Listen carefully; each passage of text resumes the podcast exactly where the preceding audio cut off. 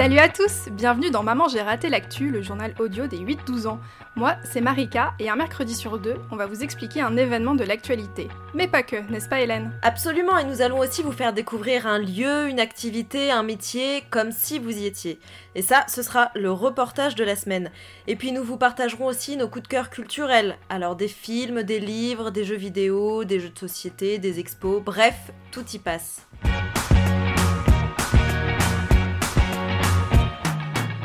Et Hélène, ils ont de la chance, nos auditeurs. S'ils habitent en France, ils sont où alors ils vont être en vacances Et oui, et nous, bah, pas de vacances, Marika. hein. Nous, on est toujours là pour, euh, pour bosser. Exactement. ouais. Et d'ailleurs, est-ce que tu as déjà entendu parler des Repair Café? Parce que moi, j'ai occupé mes vacances à faire ça, du coup. Alors que vu que je suis un peu euh, bilingue, Ah, euh, J'en je- étais sûre. c'est quoi C'est réparation café? Eh ben écoute, euh, oui, on peut le traduire euh, en bon français par café de réparation.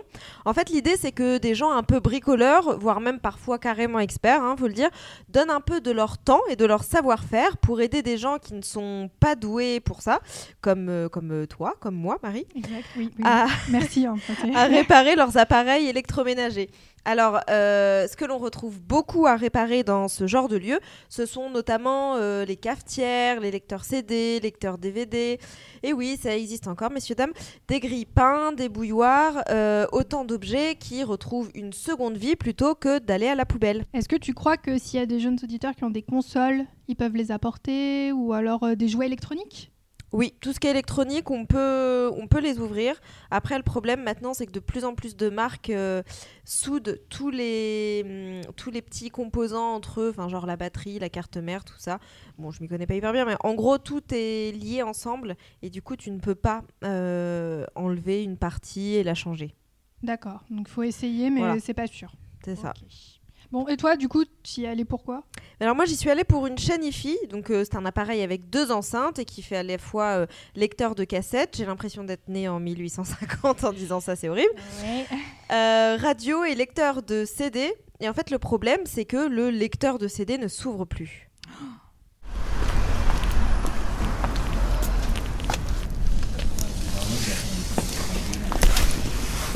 Bonsoir monsieur. Bonsoir. Bonsoir. Je vous ai envoyé un petit message sur Facebook euh, aujourd'hui. Ah, ouais. Et c'était sur... Et moi, c'est un lecteur CD qui ne s'ouvre plus. Qui souffle pas. Vous faites quoi là, par curiosité Là on, bah là, on a des tas de, de composants électroniques de base euh, qu'on a en stock depuis longtemps, qu'on qu'on a récupéré à droite à gauche. et Vous les testez on- non, on les teste pour certains et en tout cas on les trie. Ça me rappelle mes cours de techno au collège. Ouais, ouais. Donc je le sorte ici Ouais, ouais. Ok. Ah, ben voilà. Il y a des magnifiques enceintes. Euh, alors, du coup, euh, CD. On Ah, là, je peux pas l'ouvrir. Je peux pas. on c'est- appelle ça Ah, le il ne se loading. voit pas. D'accord. Ben alors ça, c'est plutôt un problème de courroie. Euh, donc il faut, faut euh, nettoyer. Bon, alors du coup, qu'est-ce qu'il faut faire? Il faut euh, enlever les petites vis sur les côtés. Voilà, c'est voudrais- Alors, ça fait combien de temps, vous, que vous faites ça? Euh, le répar café. Oui. Depuis quand Ça fait trois mois Non, plutôt trois mois. Et, mais elle vous vient d'où cette euh, passion pour la réparation? Euh, J'ai toujours dépanné. Euh, ouais, il, va, il va falloir euh, démonter ça, ça et ça. Et puis enlever la, la face avant. Ah, le capot. Ah ouais, d'accord. Hop Voilà, il y a- Première euh, vis. attention, hein, euh, elle, elle va le dépanner, c'est elle qui va le dépanner. euh, nous, nous, on est au courant de rien. nous, Oula, hein. eh, je, je, je prends pas cette responsabilité. Nous, on hein. l'assiste. on, on fait, on fait que, que On est l'assister. assistant, On oui. est là pour regarder, c'est tout. Ah oui, oui, Pourquoi oui. c'est tout noir C'est-à-dire qu'il a chauffé? Oui, mais comme la poussière, Hmm. comme ça chauffe un petit peu. Ah, d'accord. Donc c'est la poussière qui s'est accumulée- qui- a accumulé, s'est accumulée. D'accord. Peut-être qu'il y a un composant qui a fumé, qui a une résistance qui a cramé et tout. C'est ici. Non, non, c'est pas tout de suite une catastrophe. Ah oui, il est là le CD, d'accord. on, va, on va retirer les connecteurs. Alors avant de le retirer, c'est mieux de prendre des photos. Là, faut pas hésiter. Hein, euh, Et là, il est clipsé, euh, c'est clipsé Ouais, là-dedans. il faut on va les décager. Ok. Et Je vais appeler notre spécialiste. D'accord. Euh, J'ai l'impression qu'il bloque, hein, le, le tiroir il bloque. Donc, on- donc en ce cas-là, donc le, faut d'abord ouvrir le tiroir et enlever la- le devant du Elle- Il y a Ouais. un courant de fuite. Ouais, Pour enlever le devant du tiroir, en général, il faut le déclipser. ouais. Ok, on, on va, on va tenter ça. Je pense qu'il y, a il y a un moyen d'ouvrir manuellement. Et une fois que tu enlevé le tiroir, tu peux avoir accès à la courroie. Ok, allez. On va bientôt là. allez. Euh, là, c'est ça. Ah, C'est d'accord. ça. Là, il est bloqué. Là, je pousse pour euh, pouvoir ouvrir le tiroir. Il manque plus grand chose là. Ah mais, mais ça y est là, vous avez réussi à l'ouvrir. C'était quoi le qui, qui gênait Alors, c'était ça qui est bloqué. C'est cette, cette euh, pièce-là qui est Ah oui coincée. d'accord, ok. qui était coincée. Cet défaut-là, il n'était pas très méchant. C'est tout simplement parce qu'il y a beaucoup de poussière qui empêche. Ah, C'est un bon appareil, ça peut durer très très longtemps. Il y a tous les dégradés qui correspondent à la Super. Bah, déjà là ça refonctionne, c'est chouette. Et je viendrai ici, les gens vous apportent euh, quel type d'appareil en fait? Par exemple, une sorte de, de euh, mixeur, oui, de grand-mère. Ah ouais? Il- il Ah, c'est en panne, euh, ça marche pas, et, c'est fétiche quoi. C'est sentimental, voilà, ouais, sentimental. Ah c'est rigolo, Content. ouais, des gens qui ramènent des héritages, euh, des vieux... Et quand on, quand on a réussi à réparer ça, on est, on est content. Et du coup Cyprien, dites-moi pourquoi vous avez eu l'idée de créer des, d'un Repair Café Euh, et bah, tout simplement, j'ai une amie qui, m'a, qui, qui savait que j'étais bricoleur, qui m'a, qui m'a dit Tiens, moi je connais les Repair Café, viens voir. Et donc elle m'a emmené dans celui qu'elle organise dans le 14e. Et j'ai trouvé ça super chouette, donc je suis allé à deux séances donner un coup de main. Et la troisième fois, je me suis dit Allez, je lance ça près de chez moi. Donc il y a des réparateurs de, de l'association Repair Café Paris qui sont venus nous aider plusieurs fois. Puis au fur et à mesure, en fait, il y a des réparateurs proches d'ici qui sont venus. Donc actuellement, il y a à peu près trois, trois rendez-vous par semaine. Quoi. Un à la mairie, un ici, qui s'appelle autrement donc, et, et le nôtre- et l'autre euh, itinérant avec la carriole qui est là. et, et vous du coup dans la vie vous faites quoi? Euh, moi je fais la recherche en physique, euh, mais, donc, je, mais qui n'a rien à voir avec ça euh, du tout, je suis même théoricien, enfin bref. Mais par contre, bah, j'ai toujours été bricoleur parce que voilà, j'ai appris à l'époque avec mon grand-père à faire de l'électricité, du bois, etc. Et, et un peu d'électronique aussi. Mais j'en ai pas fait pendant 20 ou 25 ans. Et, un grille-pain, en tout cas, j'en avais jamais ouvert. un. Et donc euh, ça, je connais depuis que je fréquente les Café.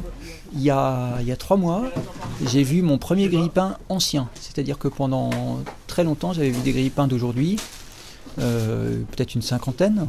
Euh, et ils étaient tous avec une petite carte électronique qui compte sagement le temps pour faire sauter au bon moment. Donc ça, ça je connaissais bien. Et puis tout d'un coup, j'ai vu arriver un grille-pain dans lequel il n'y avait pas d'électronique.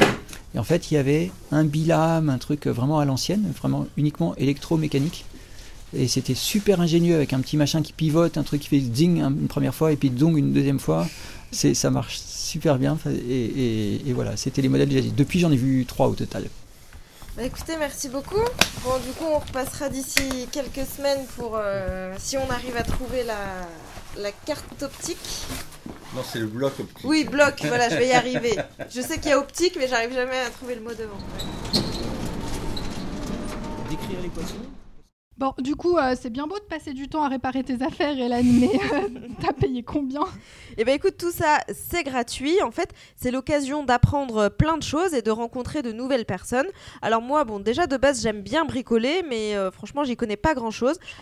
Alors, alors c'est chouette d'être guidé pas à pas par une personne qui sait elle ce qu'elle fait. Et puis quand ça devient trop compliqué, bon bah là en revanche, ce sont les bricoleurs bénévoles qui prennent le relais.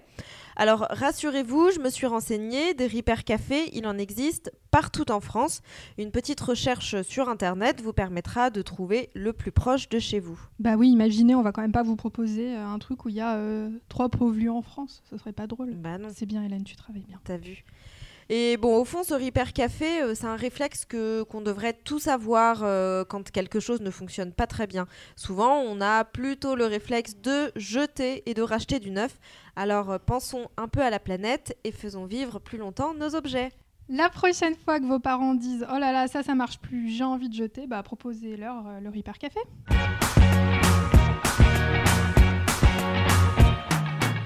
Alors, cette semaine, Hélène, j'ai reçu beaucoup de questions sur le coronavirus, comme la dernière fois, en fait, tu sais, où on avait parlé euh, des Mm. grèves. Donc, j'ai refait une petite compilation, j'adore ça. Ah, cool, j'aime bien. Bonjour, je m'appelle Myriam, je suis en CE2B, j'ai 8 ans. Il vient d'où le coronavirus? Bonjour, je m'appelle Iliane, j'ai 8 ans et je voudrais savoir pourquoi le est-ce que le coronavirus vient d'une chauve-souris?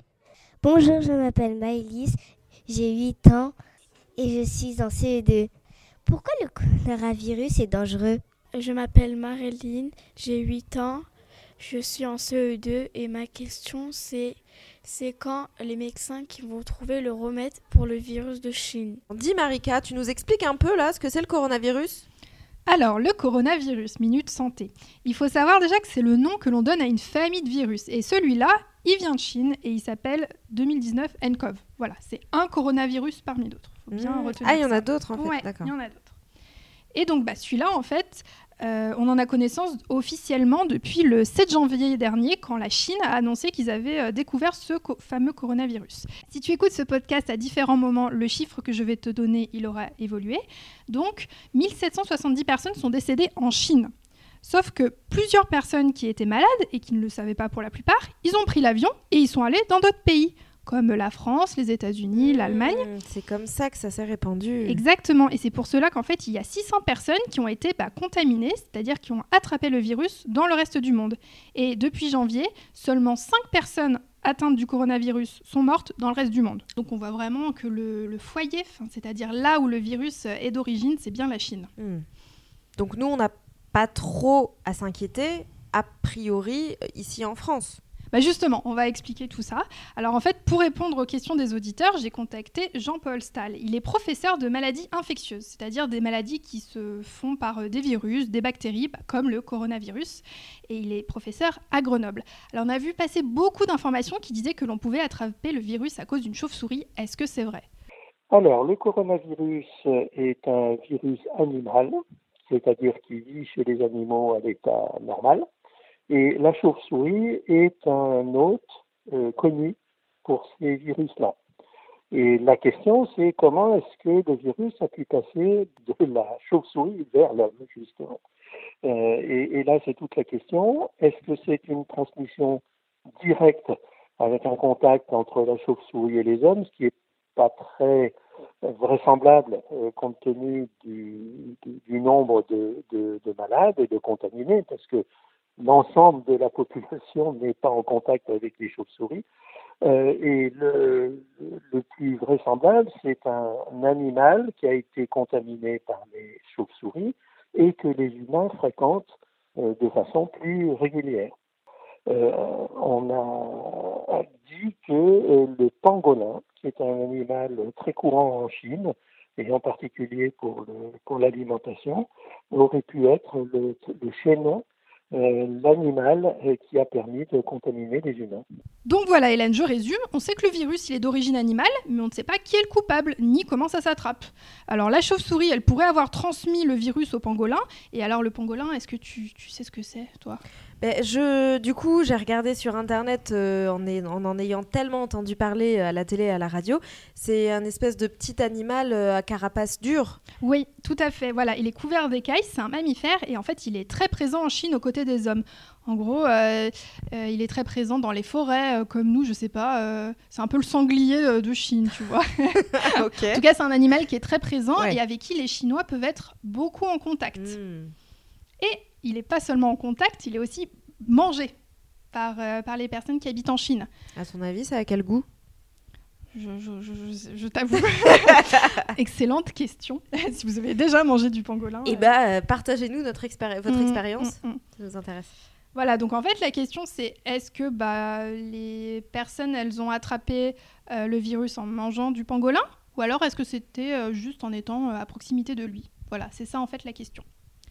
Et du coup, notre deuxième question c'est pourquoi est-ce que le coronavirus, il est dangereux? Alors, le coronavirus est dangereux pour deux raisons.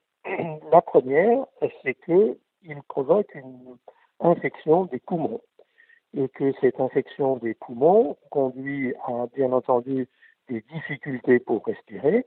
Et chez les gens euh, qui sont déjà, qui ont déjà une maladie des poumons euh, pour euh, de toute autre raison, il est évident que si on diminue encore leur capacité à respirer, eh bien, ils vont être, euh, ils vont être euh, graves et voire euh, il, peut y avoir des, décès. Ça, c'est la première raison.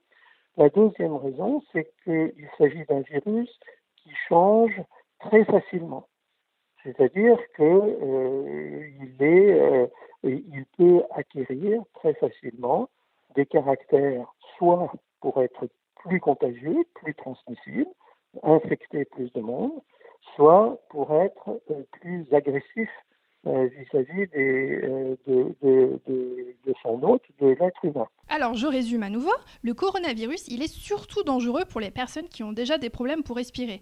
Donc, euh, Hélène, est-ce que tu as des problèmes pour respirer, toi?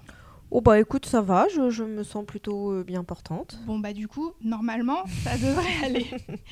Et surtout, bah, ce petit malin de coronavirus, il, bah, il a un pouvoir, il peut se modifier et devenir de plus Ah. en plus agressif. Il peut muter Exactement, il peut muter. Donc c'est aussi de ça que les scientifiques se méfient. Et enfin, troisième question, est-ce qu'il va y avoir un vaccin? Alors, en ce qui concerne un, vaccin, il faut certainement pas l'attendre avant euh, un à deux ans. Euh, il y avait déjà des équipes qui travaillaient sur d'autres coronavirus et qui pour l'instant n'ont pas encore abouti, mais qui ont quand même beaucoup avancé. Euh, et donc, euh, si un vaccin se prépare, il va pouvoir bénéficier de ces travaux. Mais la mise au point d'un vaccin euh, est extrêmement longue. D'abord pour savoir s'il est efficace, et puis deuxièmement pour être certain qu'il ne provoque pas par lui-même des dégâts chez les gens à qui on injecte. Et donc tout ça prend énormément de temps. Euh, c'est pour ça qu'il ne faut pas attendre un, un vaccin euh, dans, les, dans les mois qui viennent.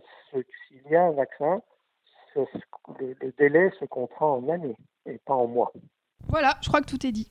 Et si toi aussi tu as une question à nous poser, écris-nous à l'adresse maman gmail.com. Il nous faut ta question enregistrée, alors sur un portable ça suffit largement, ton prénom et ton âge.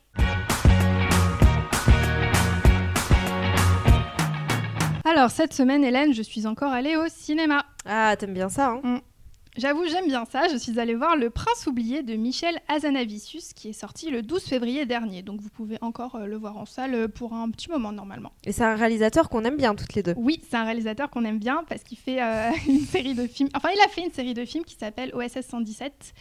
Euh, c'est plutôt pour les grands, en vrai. Attendez Oui, quelques ah années. oui, oui. En revanche, euh, Voilà. c'est plutôt pour vos parents. Voilà, non pas parce que, euh, mais c'est surtout ça va comprendre des blagues que vous allez peut-être pas forcément comprendre. En fait, c'est juste ça. hein. Bah oui, oui, c'est des de blagues plus, qui, hein. oui, c'est ça, qui font des, oui, qui font référence à des, des moments de l'histoire ou des choses comme ça. Et bon, quand, euh, quand on connaît pas trop, euh, on passe à côté. C'est ça, donc euh, lisez des livres d'histoire et après vous pouvez... Alors, Le Prince oublié, qu'est-ce que ça raconte? En fait, ça raconte bah, l'histoire de Sophia qui vit seule avec son père à Pantin. Pantin, c'est une ville à côté de, de Paris. Paris.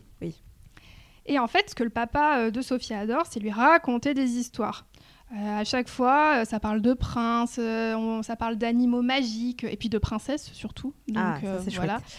Et c'est lui qui crée toutes les histoires. Sauf que quelques années plus tard, eh ben, Sophia, elle grandit, elle a 11 ans, et du coup, elle rentre au collège. Donc, bah, les histoires, c'est fini. Et surtout, elle a rencontré Max, un garçon de sa classe. Et le papa de Mhm. Sophia, il voit sa fille grandir, il a beaucoup, beaucoup de mal avec ça. Et surtout avec la fin des histoires. Alors, qu'est-ce que j'en ai pensé? Alors, je vais être honnête, je pense qu'il plaira aux enfants qui sont à la fin de l'école primaire ou au début du collège, parce qu'en fait, c'est ceux qui ont à peu près l'âge de Sophia. Aux yeux de beaucoup, quand tu rentres dans la préadolescence, tu es encore un enfant, mais à cet âge, généralement, tu ne veux plus qu'on te prenne pour un bébé. Tu as envie de grandir. Ton caractère, il change. Et puis surtout, tes parents, même s'ils l'ont vécu il y a quelques années, faut jamais oublier ça, mais ils te comprennent pas trop. Alors, ce que je trouve bien dans ce film, c'est que le voir, ça peut permettre d'avoir une discussion avec tes parents, car eh ben, il y a les deux points de vue, il y a celui du papa de Sophia et de Sophia, et il faut se rappeler quelque chose, c'est que peu importe ton âge, tu peux toujours avoir besoin de tes parents, et ça, c'est la morale du film. Mais, parce qu'il y a un mais, si tu as plus de 12 ans, peut-être que le film, il va un peu t'ennuyer, ou alors, euh, bon, il te rappellera peut-être comment c'était. Moi, il m'a rappelé, euh, voilà, comment c'était le collège, c'était il y a, oula, hein, bon, bref. Il y a comme une petite quinzaine d'années. Voilà, hein, bon, merci. voilà, donc en fait, c'est vraiment destiné à un public précis. Donc euh, c'est pour ça que euh, je le conseille pas forcément à tout le monde. Oui. J'ai estimé que je pouvais en parler parce que c'était, bah, ça vous concernait vous avant toute chose. Alors moi, pour, euh, pour ma part, Marie, changement d'ambiance, je vous invite à Paris. Oh. Oui. Bon, alors pas chez moi, hein, je, je- je dois avouer, mais je vous propose une sortie que je ne loupe pas depuis que je suis toute petite. Tu le sens venir, Marika, le salon de l'agriculture. Quelle surprise Alors c'est le grand rendez-vous des animaux de la ferme, de tout poil et de toute plume, hein, puisqu'à côté des vaches et des moutons, vous pourrez aussi découvrir des autruches et des chameaux. Il paraît d'ailleurs que le lait de chamelle est très bon pour la santé. À boire? Ouais.